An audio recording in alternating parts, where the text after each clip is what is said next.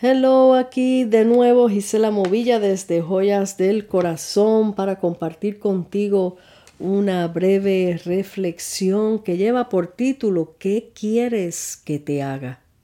¿Qué quieres que te haga? Y esto se basa del libro de Lucas capítulo 18 versículo 35 al 43 que pueden leer luego en sus casas. Eh, había un ciego sentado junto al camino mendigando, pidiendo a otro, viviendo de las migajas de otros. Pero un día vino Jesús y le hizo esta pregunta, ¿qué quieres que te haga? El ciego respondió, que yo reciba la vista.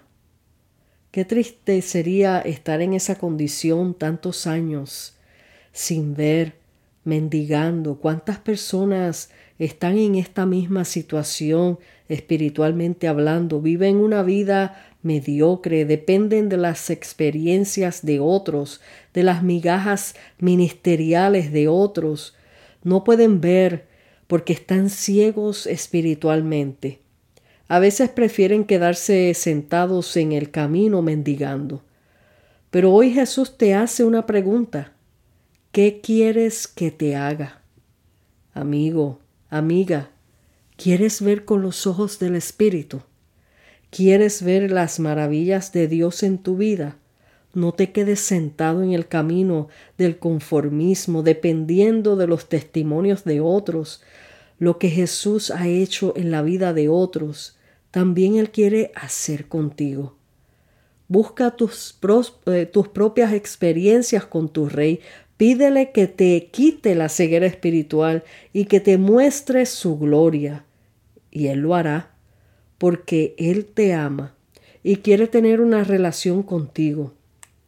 Sí, los testimonios de otros nos sirven para levantarnos en la fe, pero de ahí debemos nosotros dar el paso de caminar en pos del que hace todas las cosas posibles, del que de la nada hace proezas, maravillas. No mendigues más, porque no eres huérfano, no eres huérfana. Tú tienes un Padre que te ama y quiere darte las mayores riquezas de su reino. Solo dile a Jesús, Señor, quiero verte en toda tu gloria, verte con los ojos espirituales, porque las cosas del reino son espirituales, no son carnales. A Dios no se puede analizar con la mente carnal, porque nuestra mente carnal es limitada, mas Dios es infinito.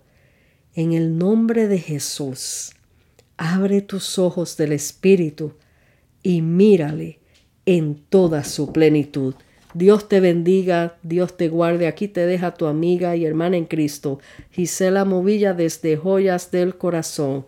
Hasta la próxima.